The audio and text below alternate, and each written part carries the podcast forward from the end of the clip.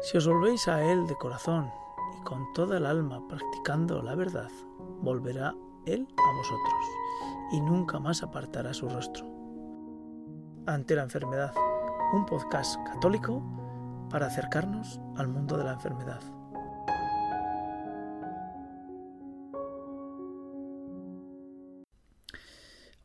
Amigos, eh, estamos con Raúl Gavín en una entrega más y hoy hacemos un ligero mm, parón, un ligero alto en el camino, porque mm, tanto hablando de lo que es la enfermedad, el sufrimiento y lo que supone esto dentro de la palabra de Dios y cómo la palabra de Dios nos puede ayudar a dar luz, eh, hemos considerado interesante que hagamos un alto, como digo, en el camino para reflexionar sobre lo que supone detener la vida por medios no naturales.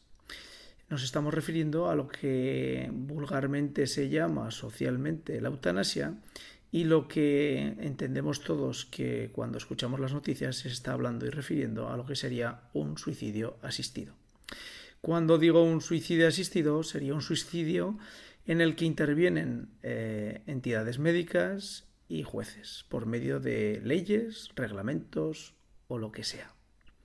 Pero la realidad es que la ley no puede determinar lo que es la vida, o mejor dicho, la vida es superior a lo que es la ley.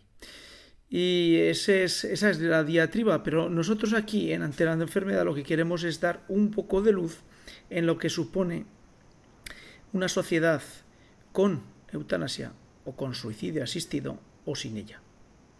Y vamos a utilizar una palabra del Papa Francisco, una palabra que utiliza frecuentemente cuando habla de cosas que no le gustan. Utiliza la palabra feo. Eso es feo. Y nosotros, eh, siguiendo las palabras del Papa Francisco, que tenemos la suerte de que es castellano parlante, pues también la utilizamos. Es un tema que comentando eh, fuera de micrófono con Raúl decíamos que, bueno, pues eh, no nos sentimos cómodos para hablar de este tema. Y fundamentalmente porque es un tema como que es muy complicado de evidenciar que el agua es transparente, incolora e insípida. Nos están pidiendo que demostremos que el agua no tiene ninguna propiedad y que cuando la tiene, pues deja de ser agua. Hola, muy buenas, ¿qué tal estás Raúl? Pues aquí estamos y, nuevamente agradecerte lo valiente que eres eh, porque bueno pues eh, hablar de este tema es un tema complicado y como mucho lo único que podemos ganarnos es que las personas que nos escuchen estén en desacuerdo de una forma notable. Pero hoy deberíamos intentar que la palabra eutanasia y la palabra suicidio asistido tenga el valor que merece la vida y la dignidad. Y vamos ahí. Eh, Raúl. ¿Qué tal, Eliseo? Buenas, ¿cómo estás tú? Tanto debemos pensar en eliminar el dolor y el sufrimiento en esta sociedad que debemos empezar a legislar y reglamentar cuándo y cómo dejar de vivir en esta vida? Bueno, a mí, a mí me ha gustado mucho tu introducción cuando hablabas de, las propiedades del agua a mí me resulta complicado hablar de este tema porque es que lo has dicho muy bien. Intentar poner palabras a algo que parece tan obvio, que parece tan evidente, que la vida es sagrada, es decir, que la vida, que quitarse la vida es algo antinatural, que es muy complicado, pero eh, parece ser que eh, por lo que vemos a nuestro alrededor, por los países que nos rodean, por nuestro mismo país, España, bueno, parece que existe, o que existe una falta de conciencia sobre este tema, sobre, eh, sobre este mal moral de la eutanasia, del suicidio asistido, eh, porque mm, parece que esto es como un avance social. Y esto es lo preocupante, ¿no? Entonces, como parece que es un avance social, mm, se presume que no cabe otra que legislarlo. Entonces, por eso todos los países han llegado a la conclusión de que este tema ha de ser legislado. Si queremos ser un, país avanzado socialmente, deberemos regular este asunto tan feo, como decías tú, de la eutanasia o del suicidio asistido. Eh, yo lo que invitaría a los que nos escuchan es que a lo largo de las palabras que vamos a intentar ir construyendo este pequeño edificio, pues bueno, para intentar explicar cómo el agua tiene esas propiedades tan curiosas, eh, lo pusiéramos en mente, perdón, en palabras de lo que es una sociedad sin recursos, una sociedad como puede ser Burundi, Zimbabue, eh, Nigeria, eh, India, todos esos países o, el mismo o el mismo pues cualquier país de, la zona del Caribe y porque en la medida que esos países no tienen recursos las personas que viven y habitan en él se pueden encontrar en situaciones en las que la eutanasia, el suicidio asistido, sea la forma más barata y más económica de ayudar a esas personas que están sufriendo. Es decir, que cuando un soldado pierde sus piernas en batalla, la forma más rápida de eliminar su, dolor es pegarle un tiro en la cabeza para que no sufra. Esa es la cuestión. Es decir, cortar el sufrimiento eliminando la vida. Y a partir de ahí cada uno tomará su pensamiento, pero vamos con nuestro tema. Y el tema es, eh, Raúl, ¿la persona tiene dignidad en sí misma o no? Bueno, quiero decir, ¿la persona tiene dignidad porque la sociedad le da esa dignidad o la persona, independientemente de la sociedad, tiene dignidad? Bueno, es que esa es la pregunta clave, me parece a mí. Eh, o la respuesta a esa pregunta es el núcleo de la cuestión. Eh, lo que ocurre es que sobre este tipo de cuestiones la sensación que tengo yo es que no nos preguntamos.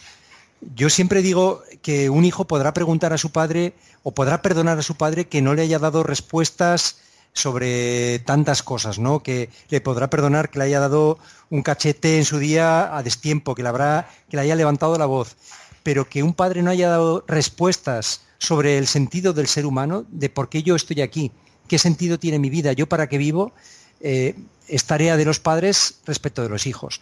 Y sin embargo, lo que sucede es más bien lo contrario. Nadie se pregunta. Eh, preguntas profundas sobre de dónde venimos, a dónde vamos, dónde reside mi dignidad.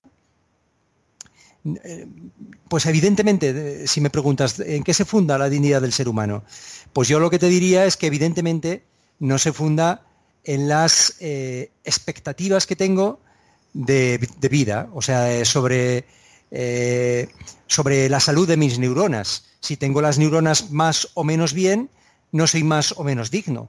Estoy pensando ahora, Eliseo, que, he leído una parte de una entrevista que le hacían a una de las hijas de, Pascual Maragall.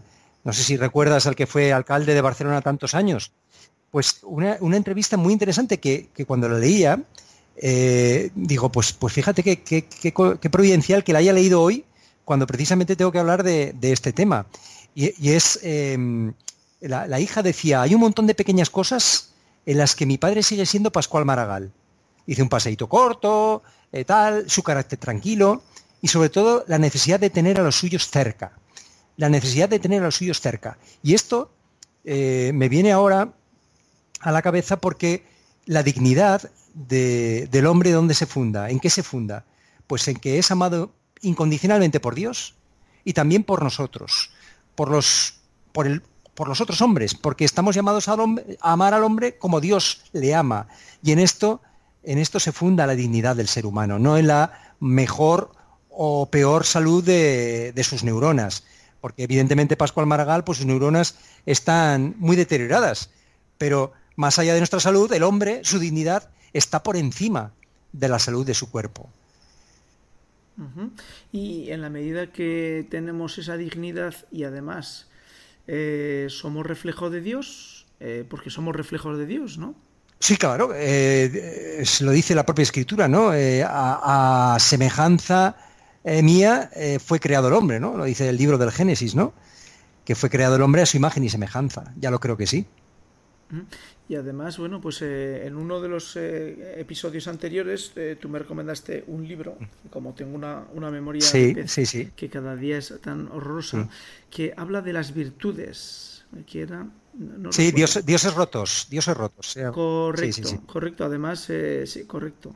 Y entonces lo que me maravilló de ese libro es que hablaba en términos, o sea, hablaba de las virtudes en términos de cómo las virtudes nos ayudaban a tener un a, conseguir que, que, Dios, la divinidad que tenemos oculta dentro de nuestra, de nuestra naturaleza caída, pudiera ir apareciendo eh, en, la, en, la, medida que digo que las virtudes eran cultivadas y que eran, eh, pues bueno, de alguna humanamente trabajadas por nosotros. Claro, eh, evidente, solamente puede aparecer el Dios que llevamos oculto dentro de nosotros por nuestra naturaleza eh, si realmente esa imagen la llevamos impresa dentro de nuestra alma, ¿no? Claro, em, efectivamente, porque si el hombre no sabe de dónde viene, si el hombre no sabe a dónde va, eh, es decir, si Dios no aparece allí en su vida y si piensa que está por azar y que se va de este mundo por azar, lógicamente está la desesperanza, está la desesperación, que no existe ningún motivo eh, aparente por el que tenga que mantenerse en esta vida, ¿no? Lo más cómodo es quitarse la vida, ¿no? Eh, si no hay ningún tipo de pensamiento trascendente, ningún tipo de, pensamiento con profundidad, pues eh, si perdemos esta perspectiva, si este, este, esta perspectiva de que el hombre es fruto del amor, que su destino es el amor, que su vocación es amar y ser amado, si perdemos esta perspectiva, entonces, lógicamente, el suicidio asistido mm, es defendible, es, explicable más que defendible. Es explicable, se entiende que alguien pueda explicarlo, se entiende que alguien pueda pensarlo. Si apartamos de nosotros este pensamiento, si, este mensaje del cristianismo eh, que transmite al mundo una palabra de sentido eh, se, se desplaza, pues en fin, si la dignidad está en la salud del cuerpo, y no tenemos salud del cuerpo, por tanto no tenemos dignidad, por tanto no merecemos seguir vivos. No tiene sentido seguir vivos. Allí vamos, al tema de, la vida. Eh, yo estoy aquí hablando contigo mm, porque existo, casi casi como Descartes. Es decir, tengo una existencia y esa existencia me permite eh, disfrutar de un paseo por la mañana y también me permite aguantar al jefe en el trabajo. Son los dos permisos que tengo cuando tengo una existencia. Y en la medida que esa existencia está regulada por un tercero, es decir, o puedo solicitar a un tercero que intervenga, esa existencia es una existencia, entre comillas, legal, ¿no? A ver, es que este es un tema tremendo, este es un tema tremendo. A mí me viene a la cabeza ahora lo que tú estás insinuando es que el Estado decide cuándo la vida es digna y cuándo no lo es de acuerdo con sus parámetros, con sus eh, pensamientos, ¿no? Eh, pero claro... Claro, porque, porque Raúl... cuando dices un tercero hablas del Estado, lógicamente. claro, claro, porque en ningún momento he escuchado que en la ley de eutanasia o en la ley de suicidio asistido, los individuos, dentro de una sociedad civil y democrática, podamos blindarnos a que un tercero decida por nosotros cuándo y, cuándo, cuándo y cómo vamos a dejar esta vida. Bueno, la forma de blindarse es tal vez el testamento vital, que seguramente pues, los, oyentes conocerán. No sé si, si sabes a qué me refiero. Sí, sí, sí, eh, Por eso es tan importante también reivindicar el testamento vital, para poder ejercitar lo que tú dices, la voluntariedad, porque eh, ahí se manifiestas que no te sean aplicados pues, métodos desproporcionados para que se te alargue artificialmente la vida y que también puedas tener un estilo de muerte conforme a tus valores, conforme a tus principios. Y este testamento tiene validez jurídica y, por supuesto, validez moral, ya lo creo. Por eso es muy importante. Pero claro, esto del testamento vital, pues muy poca gente la, pues lo hace, ¿no? Yo mismo eh, sí que lo, tengo hecho, pero, pero bueno, porque en un momento determinado eh, pues se me, se, me, se, me, se me propuso hacerlo y dije, o lo hago ahora o no lo haré nunca pero, pero, pero es la única forma de defenderse ante la posibilidad de que un tercero, en este caso el Estado, sea quien decida por ti, ¿no? Que, pero claro, es que mm, a mí ahora me viene también a la mente que, mm, aquí hay una cosa que es la, lo que podríamos llamar la, la, eutanasia impuesta. Estoy pensando en el caso de Alfie Evans, tan reciente, ¿no? Porque reivindicar el derecho a morir, que esto es lo que llamamos eutanasia, sin haber reconocido antes el derecho a vivir, en el fondo estamos hablando de una eutanasia impuesta, ¿no? Eh, ¿Me, estoy explicando? el, caso de Alfie Evans queda patente que el Estado es quien decide cuándo debe morir, por encima incluso de la palabra de la familia. En el caso de Alfie Evans, de la palabra de sus padres, ¿no? Entonces, eh, si no es que aborto y eutanasia están muy relacionados, porque si no reconocemos el derecho a vivir, pues, eh, pues evidentemente el derecho a morir o el derecho a decidir cuándo alguien tiene que morir está totalmente relacionado, va, directo. Y, hablaríamos ya de, la eutanasia impuesta, o sea, ni siquiera cuando no quiere nadie, el Estado directamente decide eh, acabar con la vida de una persona, incluso eh, frente a la, a la decisión de, los padres. Y además, lo que es la existencia, te vuelvo a, colocar. Si yo existo porque en su día mis padres no me abortaron, y yo existo ahora, es porque circunstancialmente, en el momento histórico en el que yo nací, pues eh, por una parte había suficientes medicinas para mantenerme con vida y mis padres no me abortaron. Pero si me encuentro en una sociedad donde no hay suficiente medicación y además mis padres tienen la opción de poder abortarme, mi vida no está presente en este momento, desaparece. Entonces, la existencia como tal, Raúl, eh, tal como la hemos conocido hasta ahora, hasta que la, la cultura de la muerte se está imponiendo en, nuestros, eh, en nuestras sociedades, eh, ¿va a cambiar? ¿La existencia será una existencia, insisto, jurídica? Pues se parece evidente que sí, ¿no? Parece evidente que sí. Además es que el ejemplo que pones es, es muy válido, porque mm, eh, en, un país como, como, tú bien has dicho, donde, donde no se tengan apoyos o herramientas médicas para eh, para mantener una persona con vida, digamos, su existencia no es menos válida que la que en unos países más avanzados puedes tenerla o puedes mantenerla con vida siendo la situación idéntica. O sea, no podemos hacer depender la dignidad o la existencia de una persona de aspectos eh, circunstanciales o accidentales, como puede ser que en ese lugar haya o no haya eh, herramientas adecuadas para atender a esa persona en un momento determinado. Eh, por ejemplo, eh, un elemento que hasta la fecha, pues, eh, y además eso me revuelve, cada vez que escucho una sirena, pues me revuelve por dentro este, este pensamiento, y es, todos estamos acostumbrados en que una ciudad, cuando una persona tiene un problema grave, un infarto, o una hemorragia o lo que fuere, oímos las ambulancias correr en busca de él. Porque el tiempo es fundamental y la respuesta, si es rápida, puede salvar esa vida. En muchas ocasiones llega al hospital esa persona. Llega al hospital con vida, los médicos trabajan para mantenerlo con vida y lo dejan en un estado vegetal. Entonces rápidamente eh, se plantea todo el mundo que rodea a esa familia que ha merecido la pena ese esfuerzo por parte de los sanitarios y por parte del hospital en conseguir que viva.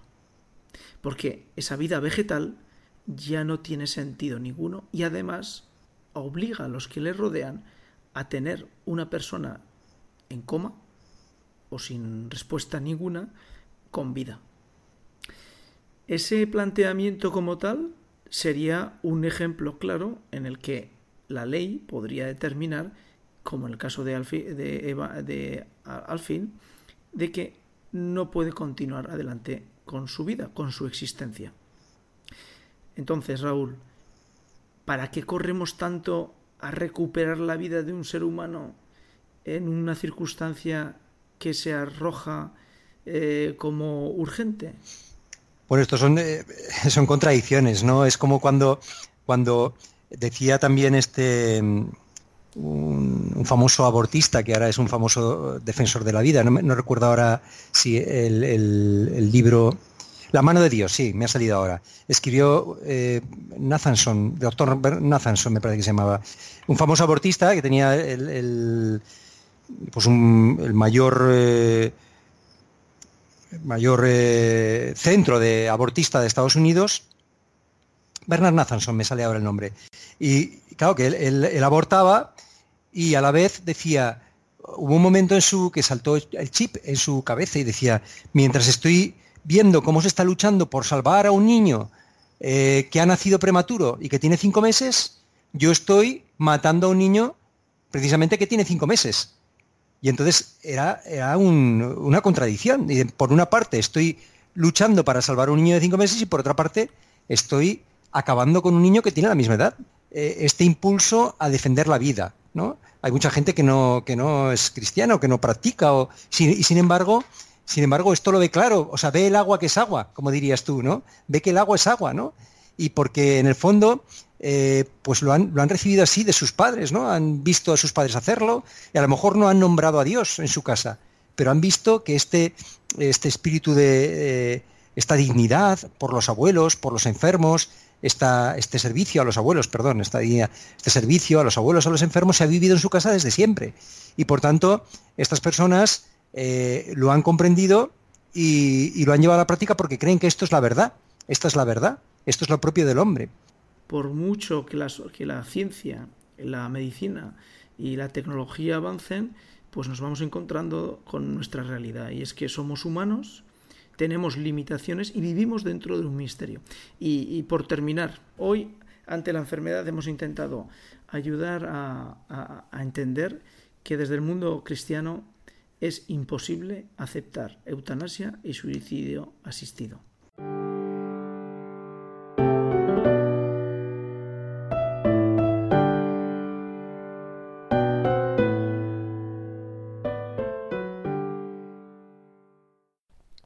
Agradecemos a Radio María que nos cede gentilmente los contenidos que aparecen en su zona de podcast.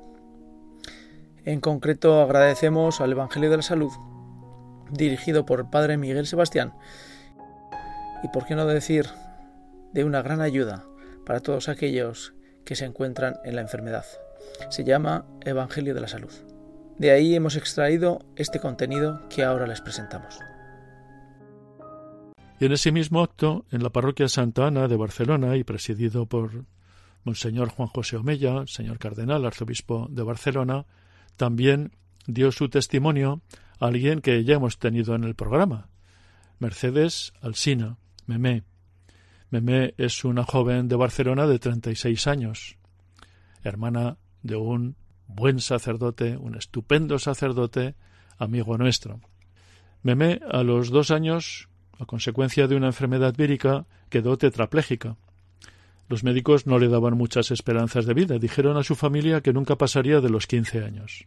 Sin embargo, ha llegado a terminar su carrera universitaria, la carrera de biblioteconomía. Y aunque tiene un 98% de parálisis en su cuerpo, a sus 36 años está trabajando en la librería Balmes y es la responsable de la página web y de la venta de libros online. Además es catequista en su parroquia. Y además es una mujer estupenda, estupenda. La fe que tanto ella como su familia profesan ha sido la clave para poder salir adelante. En una entrevista me contaba que he crecido con ella, con la fe, desde pequeña, y de mayor es lo que me ha ayudado a encontrar las respuestas. La más crucial, ¿por qué me ha tocado a mí esta enfermedad? Es la que me da más rabia, dice Meme, porque no me gusta pensarlo así. La fe me ha hecho mirarlo de otro modo. Estar en una silla de ruedas no es una desgracia, sino un llamamiento a ofrecer la cruz y aprender a llevarla. Un llamamiento a ofrecer la cruz con Cristo y aprender a llevarla con Él. Sobre la cruz, esta joven, Memé, tiene claro que todos la tenemos, dice ella en una entrevista, ya sea mental o física. Dios nos da los medios para ir tirando con alegría. La mía no es un castigo, es algo que se me pide. No puedo cambiarlo, pero sí elegir entre llorar o superarlo. Tengo suerte de tener fe, no concibo esto sin fe. Sin ella, no tiene sentido. Si fuera un boleto de lotería que me hubiera tocado, me daría rabia. Dios te quiere mucho. No te envía una cosa mala. Dios nos da libertad y está al lado de los que sufren. Jesús nos da la alegría necesaria para que te apoyes en Él y sigas adelante. Y aunque Memé necesita ayuda para levantarse, vestirse o incluso para leer un libro, considera que lamentarse no sirve de nada. Hay que disfrutar más y dedicar menos tiempo a lamentarse. Antes de quejarme pienso si tengo razón y si consigo algo. Pues bien, eh, Meme Alsina sí que da su testimonio en castellano, y por eso la podemos escuchar con las limitaciones de la calidad del sonido, pero vale la pena escuchar a Mercedes directamente. Un testimonio precioso de su íntima relación con Jesucristo, que nos ayuda este martes santo. A ver, miramos la pasión del Señor desde fuera. ¿Tiene algo que ver contigo, con tu vida? ¿Tiene que cambiar tu vida al recibir estos testimonios? ¿Vas a seguir igual después de escuchar este testimonio de Meme Alsina? o de tener noticia del testimonio de Carlos García? Escuchemos a Meme.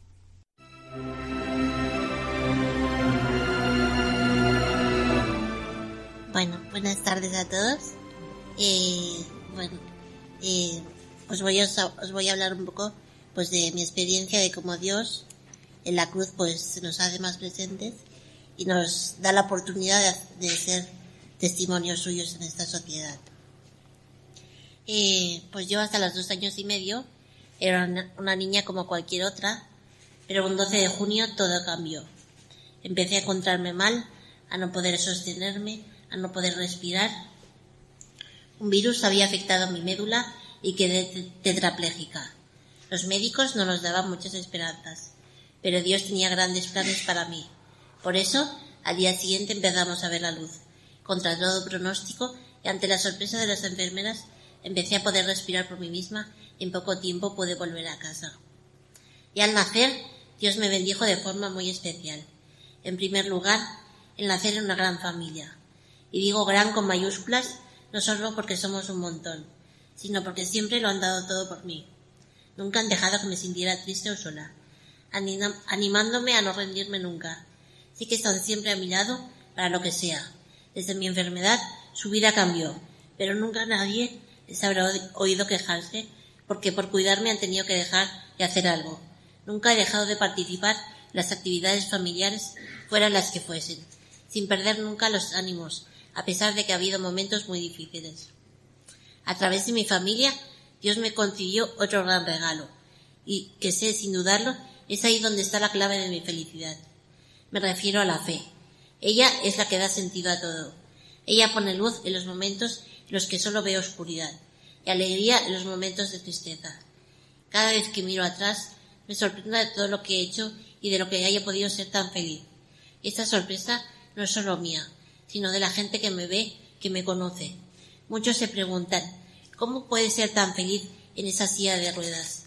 Es que no saben que aquí a mi lado hay alguien que ellos no ven, pero que yo siento muy cerca, que me ha amado tanto que incluso ha muerto por mí en la cruz y que nunca me deja sola. Sé que Él es quien da sentido a mi vida y a mi enfermedad. Todos tenemos miedo al sufrimiento, y aquellos que se creen capaces de eliminarlo no saben lo engañados que están, porque es imposible. Es algo que va unido a la naturaleza humana. Cualquier persona que por instinto del que por instinto del dolor y de cuanto causa sufrimiento. Esta actitud es normal, porque hemos sido creados para ser felices y por tanto rechazamos todo lo que atente contra nuestra felicidad. Pero hemos de, de, procurar que pasado un tiempo nos sobrepongamos a ese miedo inicial y demos un sentido a esta situación. Y será entonces cuando nos demos cuenta de que todo aquello que parecía tan horrible e insoportable tampoco era para tanto. Porque cuando descubrimos el sentido del sufrimiento aparece la alegría. Pero eso no lo podemos hacer por nosotros mismos, necesitamos a Dios. Él es el que nos da esa fuerza. Es en Él en que nos apoyamos. En los momentos difíciles y de inconformismo ante mi situación le he preguntado, ¿por qué a mí? Jesús con cariño me dice, porque te elegí para que me ayudes a llevar mi cruz y des testimonio. No es un castigo, es una especie de regalo. Difícil de entender, sí, mucho, y solo desde la fe y la confianza en el que no hace las, el que Él no hace las cosas porque sí, sino porque las hace con un fin que acabaremos de comprender cuando lleguemos al cielo. Él, aquel 12 de junio, se acercó a mi cama del hospital y me, estrechó entre sus brazos amorosos y junto a mí ha recorrido el camino de la vida.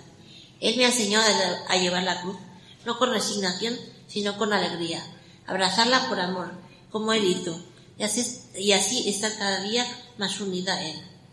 Es esta forma como hallamos las fuerzas necesarias para seguir adelante y ser felices cuando la cruz aparece en nuestra vida, sabiendo que Jesús está sufriendo con nosotros. Debemos, debemos abandonarnos en sus manos y así sentir como ese amor infinito que brota de su corazón y que da sentido a todo. ¿Por qué en el mundo hay tantas desgracias, tantos odios y tanta desesperación? Porque muchos no tienen la suerte de lo que los conocemos, porque no han experimentado ese amor infinito, ese Cristo que es nuestro refugio y que nos hace sonreír incluso en los momentos difíciles. Los que tenemos fe a veces no nos damos cuenta del tesoro que tenemos. Qué distinta sería mi vida si Dios no me hubiera concedido el don de la fe y por eso siento que este secreto no puedo guardármelo, que debo hacerlo llegar a todos, darlos a conocer a aquellos que se sienten vacíos y abandonados, porque ellos también puedan compartir ese gozo y encuentren ese consuelo y la fortaleza que Él solo puede darnos. Nuestro sufrimiento también puede ser ofrecido por los demás.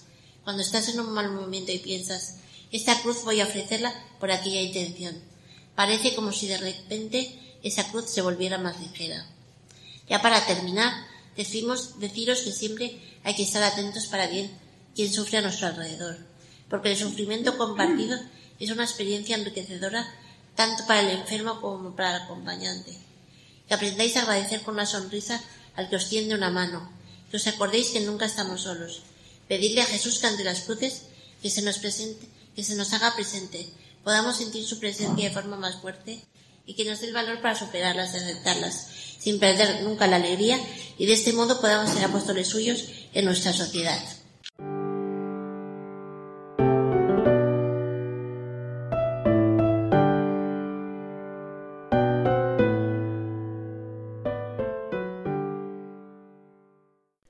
Si os volvéis a Él de corazón y con toda el alma practicando la verdad, volverá Él a vosotros y nunca más apartará su rostro.